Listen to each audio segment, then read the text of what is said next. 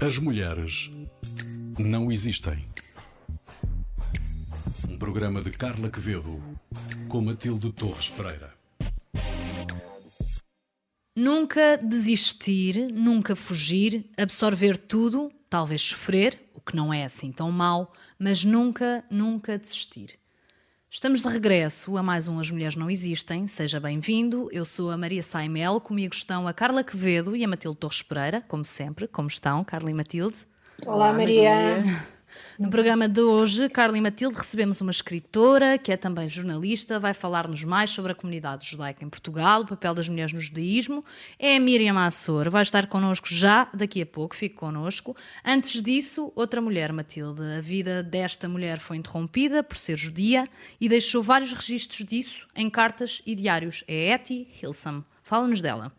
É verdade, a Etty Hilsam é uma personagem bastante fascinante, porque ela morreu antes de fazer 30 anos, mas deixou uma série de escritos e diários que são muito inspiradores, até, até alguém que já foi chamada de mística por alguns filósofos contemporâneos também. Ela deixou, deixou alguns diários para serem publicados depois de ter morrido em Auschwitz e demorou algum tempo até, até serem publicados, porque a verdade é que uh, a forma como ela escreve e, e, e, o, o, relato dela, de, desse período da vida dela, até é bastante contrastante com outro tipo de registros, como pensando, por exemplo, na Anne Frank, que só tinha 15 anos quando escreveu o diário dela. Mas a Eddie Ilson fala até no início do diário, ainda antes de, de ir para os campos, fala de, da sua juventude em Amsterdão, fala da sua sexualidade com, com muita liberdade uh, e depois vai relatando uma história de uh, uma espécie de uma conversão espiritual que vai acontecendo. Nasceu numa, numa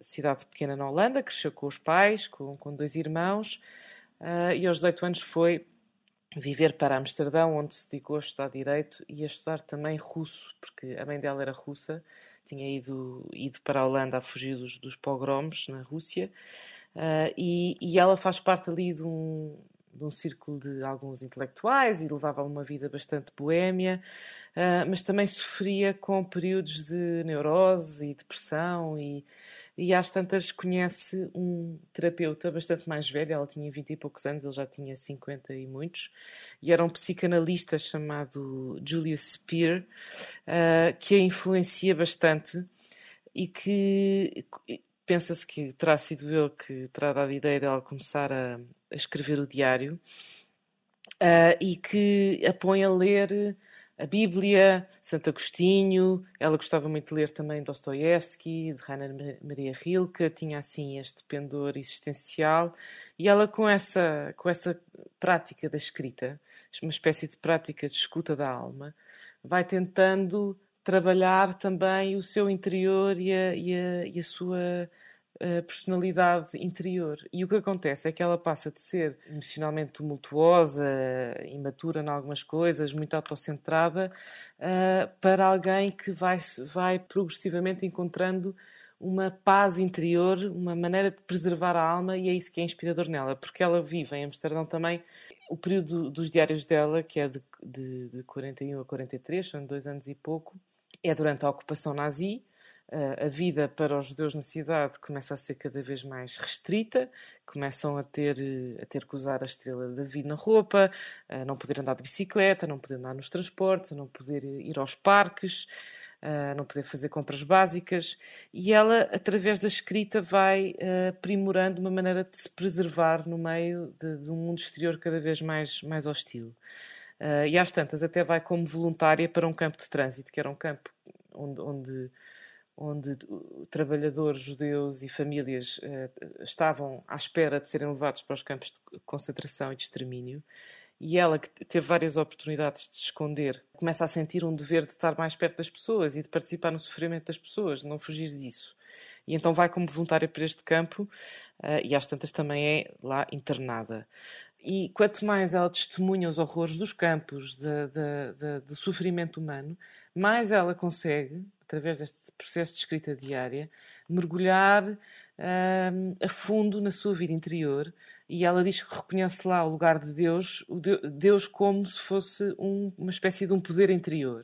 É muito mística esta ideia. Então ela consegue uh, encontrar uh, lugares de beleza no meio deste suf do sofrimento mais atroz. E, e, ela diz: apesar de tudo, a vida está, está cheia de, de beleza e sentido quanto mais dificuldades ela sofre, mais ela consegue fazer este mergulho e mais ela consegue esta preservação uh, e mais ela consegue sublimar a sua experiência. Uh, e é isso que é tão fascinante nestes diários e nas coisas que ela, que ela escreve. Uh, a empatia, a ternura que ela sente com as pessoas com quem ela convive e a aceitação também da possibilidade de haver uma, uma coexistência entre a beleza e o horror. Há uma passagem que ela tantas uhum. escreve: uh, a miséria aqui, isto é num campo, Uh, a miséria é terrível e, e, no entanto, à noite, quando já passou o dia, muitas vezes eu ando ao longo do arame farpado e ando com leveza no passo, porque uma e outra vez vem-me diretamente do coração, como uma força elementar, a sensação de que a vida é gloriosa e magnífica e que um dia poderemos construir um mundo totalmente novo. É esta capacidade, não é, de, de de ver o bem no mal, não é? Ou de ver a é beleza é no feio. De ver a beleza no feio, mas também de proteger como se uh, o corpo não fosse a última palavra, não é? Como se uhum. as circunstâncias não fossem a última palavra. Ela consegue uh, como um se espiritual. O, o, espiritual e como se aquilo que é mais precioso no, no ser humano pudesse também ser intocável. E, e é isso que é, que é, que é fascinante nestes, nestes escritos de Etty que acaba depois por, com a família, a ser deportada para Auschwitz, onde morre aos 29 anos, pouco tempo depois de lá, estar. Aliás, a frase que foi, que foi que tu escolheste, Matilde, para iniciarmos este programa, uh, que é bastante. faz, faz lembrar. Uh, frases do Beckett, não é? Muito Beckettiana. Também vai ao encontro do que disseste, não é? Nunca desistir, uh, o sofrimento é integrado na vida e, e, de facto nós nunca sabemos o que é que pode acontecer quando se começa um processo de terapia. E neste caso, o processo de terapia levou uh, ao misticismo, que é Exatamente. completamente contrário ao que costuma acontecer. Passamos do misticismo para alguém que já está aqui connosco. É a Miriam Assor, bem-vinda, é a nossa convidada de hoje. Olá. Olá, Olá Miriam. Bem-vinda. Temos connosco a Miriam Assor, que é jornalista e autora de várias obras entre as quais Aristides de Sousa Mendes, Um Justo contra a Corrente, uh, e Judeus Ilustres de Portugal, dois livros que publicou. A Miriam é licenciada em Psicologia e em Comunicação, nasceu em Lisboa, viveu num kibbutz, trabalhou na companhia aérea El Al e escreve com regularidade na imprensa portuguesa. Tem um livro no prelo intitulado Sefarditas Portugueses na Shoah. Miriam, uh, eu começo por fazer uma pergunta sobre o Aristides de Sousa Mendes, que foi recentemente distinguido uh, no Senado norte-americano, uhum. numa resolução aprovada por unanimidade. O que é que significa esta distinção uh, num homem que ainda hoje é controverso em Portugal? E, e, se achas que os, que os atos de coragem e bondade, sobretudo em situações extremas, como foi o caso, se são incómodos? Uh, são incómodos em geral, em particular nestas circunstâncias?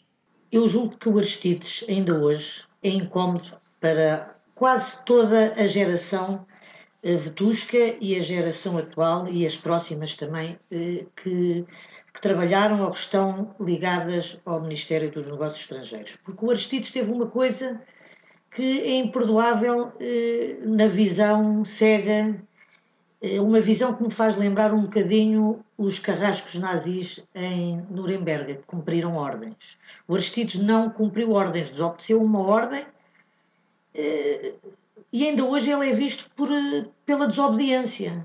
A palavra eh, no, no, meu vocabulário não é desobediência, ele escolheu, ele uhum. ou praticava e cumpria a circular 14, que afogava a esperança a todas as pessoas que estavam no gatilho nazi, porque era preciso pedir autorizações eh, aos cônsules de carreira, eh, eh, que os cônsules de carreira só podiam dar vistos com o aval do Ministério dos Negócios Estrangeiros, que era o Dr. Oliveira de Salazar. Exato. E ele pediu várias, várias, várias, várias, várias autorizações e elas nunca chegaram. E há uma altura em que ele decide, otorga uns vistos e depois, eh, em junho, foi o que foi. Portanto, ele ainda hoje, eu sinto que ele é um incómodo para várias pessoas. Eu ainda ontem estava, estava a fazer um, um passeio na internet sobre Aristides, que já não fazia isto há muito tempo. Há quantidade de páginas que são que gozam com, com, com, o cônsul, brincam com ele, dizem uh, uhum. que ele roubou e que pagou e que, que, e que recebeu imenso dinheiro, etc., e que, e que ficou milionário com, com, o dinheiro que recebeu dos judeus que lhe deram uh, para ele otorgar vistos. É tudo mentira. Mentira. Uhum. Tudo mentira. Agora, uhum. este ato de coragem, como estavas a dizer, é uma coragem um bocadinho aristotélica, porque é. a coragem é uma coisa. Portanto, o corajoso não é o indivíduo que anda aí a dar o corpo às balas. O indivíduo que é corajoso uhum. é o indivíduo que está no momento certo, no momento certo, e ele acha que, que, que, que aquele ato tem que ser feito porque é correto e é justo e é belo. E ele fez isso contra, contra, eh, contra ele próprio. Tinha uma família enorme, 14 filhos, tinha uma mulher para sustentar, tinha-se ele próprio. Ele sabia, ele sabia que a coisa não ia ser cara, ia ser muito cara. E de facto foi, porque ele em julho já estava em Lisboa e o castigo uh, do, do antigo regime foi duro, implacável. A guerra acabou, as contagens dos mortos, os esqueletos que vieram de Auschwitz, e ele, o Salazar, nunca lhe perdoou. Um ato que ele devia de louvar, que havia um cônsul que tinha feito o contrário do Holocausto, porque isto é uma coisa muito interessante é que a Shoah matou 6 milhões e essas 6 milhões de pessoas não se reproduziram. Há uma, há uma eternidade que o Aristides faz, fazendo que estas pessoas que ele passou vistos se reproduzem. É um sem fim, é uma coisa que não tem limite. Para mim, é uma das coisas mais comoventes que o Aristides faz. Sim, sim. Aliás, fizeste aí uma distinção muito, muito interessante. É muito diferente aquele que dá o corpo às balas uh, mas por uma razão que pode não ser tão importante uh, ou tão definitiva. E, e, outro caso, como o do Aristides, não é? Que é o corajoso, a diferença entre o corajoso e o temerário. É, exato, que é, é interessante, que é interessante, sem dúvida. Um, Miriam, tô, uh, o judaísmo é uma entidade definida pela própria história, não é? Na medida em que mais nenhum povo tem uma religião. Uh, sobretudo uma religião que uma, não, tem uma, não tem uma religião que se transmite pelo próprio sangue. Portanto, não se define pelas batalhas, mas define-se cultu pela cultura. Uh, esta cultura mantém-se mesmo na diáspora, não é? Uh, tu dirias que o género biográfico, e isto porque te interessa particularmente a biografia, é verdade. achas que é natural para os judeus? Eu julgo, ou pelo menos sinto, que há uma necessidade de perpetuar uh, a memória. Uhum. E os livros uh, parecem-me eh, excelentes formas de eternizar uma vida inteira de uma pessoa. E eu, sim, acho que é importante contar histórias de vida. Por exemplo, os sobreviventes da Shoah fazem-no, ou fazem-no, ou alguém faz por eles e contam as histórias destas pessoas. Sobretudo por duas coisas que eu sinto, que é dar a conhecer as atrocidades e monstruosidades que foram cometidas eh, por homens comuns e para as pessoas não acharem que isto é fantasia e também para as gerações, das gerações eh, para o futuro eh, perceber o que é que aconteceu para que não aconteça mais. Quando estive em Auschwitz, não há muito tempo, eu, eu, eu cada vez que vou e tento não ir mais porque porque saio de lá com, sempre com alguma ideia eh, da tristeza a mim dá-me ideias, não me faz uhum. chorar. E, e, quando, quando estive lá, estive lá não, estive em, em três ou quatro campos, tinha 19 anos, e saí de lá com uma certeza, aquelas frases, o nunca mais, o nunca mais, é uma frase que tem que ser feita na prática. Os livros, quando se conta a história de uma pessoa, é uma forma de lutar e esgrimir esta coisa do nunca mais. É, tem que ser é o nunca mais mesmo. Portanto, esta, estes livros, estas formas como, como nós contamos as nossas vidas, é uma maneira de, de proteger um bocadinho o futuro. Está aqui, isto é verdade, não estou a mentir. Estou-me a lembrar do primeiro livro para que sobre este assunto, foi o do Samuel Pizarro. 1988, acho eu, Sangue, Sangue, Sangue Esperança, uma coisa. E este, este sobrevivente contou uma coisa, era o que é que leva de facto a uma pessoa a sobreviver, se é a sorte, se é a vontade íntima e, e prática para de viver. São as duas coisas e às vezes é muitas vezes a sorte. Não é, não é o indivíduo que, que sobrevive que é mais forte que o outro. Eu até dá-me ideia que os que sobreviveram, então, pelo menos estou-me a lembrar do, do Primo Levi, carreta ali uma culpa, ali uma culpa, que as pessoas Sim. viram a morte eh, e tiveram mortas, de certa maneira, só que o coração continuou a bater. Esta experiência partilhada, Miriam, da Shoah e também a ligação com Israel e o facto do, do, do povo judaico se ter uh, dispersado numa diáspora por todo o mundo, uh, achas que leva a que haja uma identidade judaica que até se sobrepõe, pode se sobrepor a uma ideia de nacionalidade?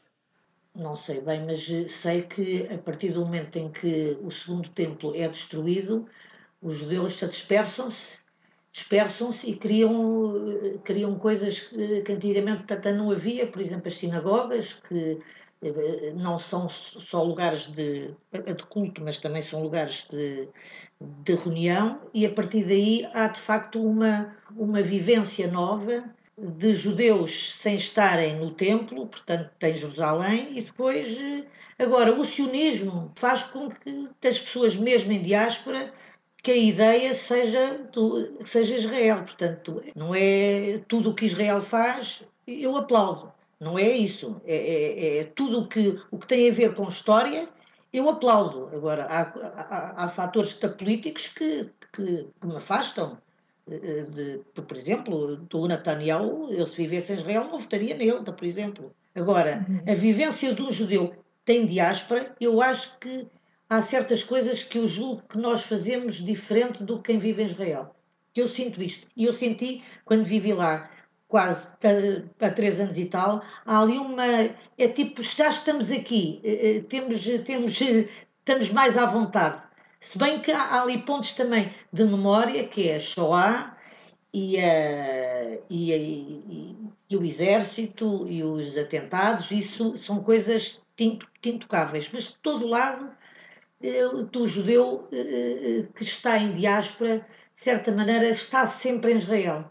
Agora, nem toda a gente é sionista, ao contrário do que aí uma quantidade de caceteiros dizem que os judeus é tudo sionista. Não, há judeus que são sionistas, há judeus que não são sionistas. Sim. Mas claro. o judaísmo em si é aquilo de facto que nos une. É uma religião eh, que tem que ser vivida. Porque não basta estar no livro só. Está no livro, mas temos que a praticar. Uh, queria falar contigo um bocadinho sobre o papel das mulheres no judaísmo, que não uhum. é muito conhecido. Um, qual é a participação na vida religiosa? Uh, se existe paridade entre homens e mulheres ou depende se a comunidade é mais ou, ou menos ortodoxa, mais progressista, menos? Uh, como é que funciona? Há imensas pessoas que acham que o judaísmo não é uma, não é, não é, digamos, igualitário eu julgo que é. E o judaísmo em si, que sabe muito melhor do que eu, eh, eh, eh, não é só o facto das mulheres no rito ortodoxo se sentarem ou de estarem numa galeria em cima da separada, na sinagoga separada, ou estarem uhum. ou haver um elemento físico que, que é utilizado para uma divisória, Uhum. Isso não faz com que as pessoas sejam uma segunda categoria, com que as mulheres sejam um bocadinho. Não. Não. Eh, eh, bem, aliás, a mulher nem tem obrigações religiosas. Isto nem tem obrigação, ao contrário de tudo o que se diz, que a mulher da judia tem que casar, a mulher não tem que fazer nada. Então começa já aí. Quem tem que fazer é o homem. O homem, esse sim, deve arranjar, deve casar, deve ter filhos. É claro que para isso tem que ter uma mulher. Mas, mas ele só terá se a mulher estiver disponível para isso. Porque se a mulher não tiver, eh, não casa com ela. Eh, uma mulher não tem eh, nenhuma exigência. Portanto, o homem sim é que tem. Há diferenças entre os homens, por exemplo, os Koanim, que eram outros sacerdotes, os levitas, os Israéis, portanto, quem entrava no templo só eram os Koanim, portanto, os Cohen, quem cantava no templo eram os Levis, portanto, isto, o facto de, de eu ser mulher, eu, eu, eu nunca senti diferença nenhuma. Agora, uma mulher não tem a obrigação de usar, por exemplo, o talit. O talit é, o, é, um, é uma peça religiosa eh, em forma de shaile em que os homens usam. Não tem nada de acusar, mas se quiser usar, pode usar, mas não é uhum. obrigada. Porque a mulher, do, também do pouco que sei, eh, eh, tem, não está obrigada a cumprir as, as mitzvot. A mitzvot uhum. que são meios de chegar a Deus. O uhum. homem, sim, esse é que tem que, tem que os fazer. A mulher tem a responsabilidade da casa em si, é a luz, sem ela não há casa nenhuma que, para quem irradia sol, mas isso não nos faz sopeiras e não nos faz que andamos só para cozinhar, não é? não é? Não é que há uns que pensam, ah, não, não, não é nada disto. É errado também pensarmos que a vida da judaica fundamenta-se na sinagoga, não é? Pois. É o lar, é, é a vida social.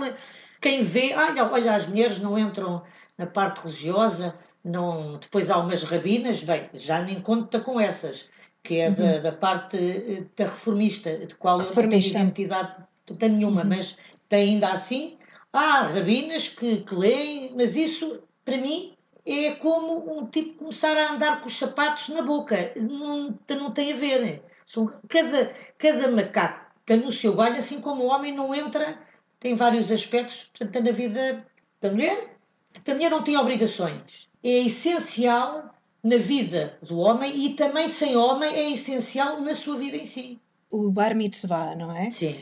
Há uma cerimónia, digamos, eh, muito parecida para raparigas, mas não Sim. tem a importância ou não tem a. Não tem, porque a mulher não tem, não tem uh, responsabilidades da religiosa, tanto que o homem aos 13 anos e a mulher até é antes, porque a mulher cresce, é, é, é, matura muito mais, muito mais facilmente do que o homem.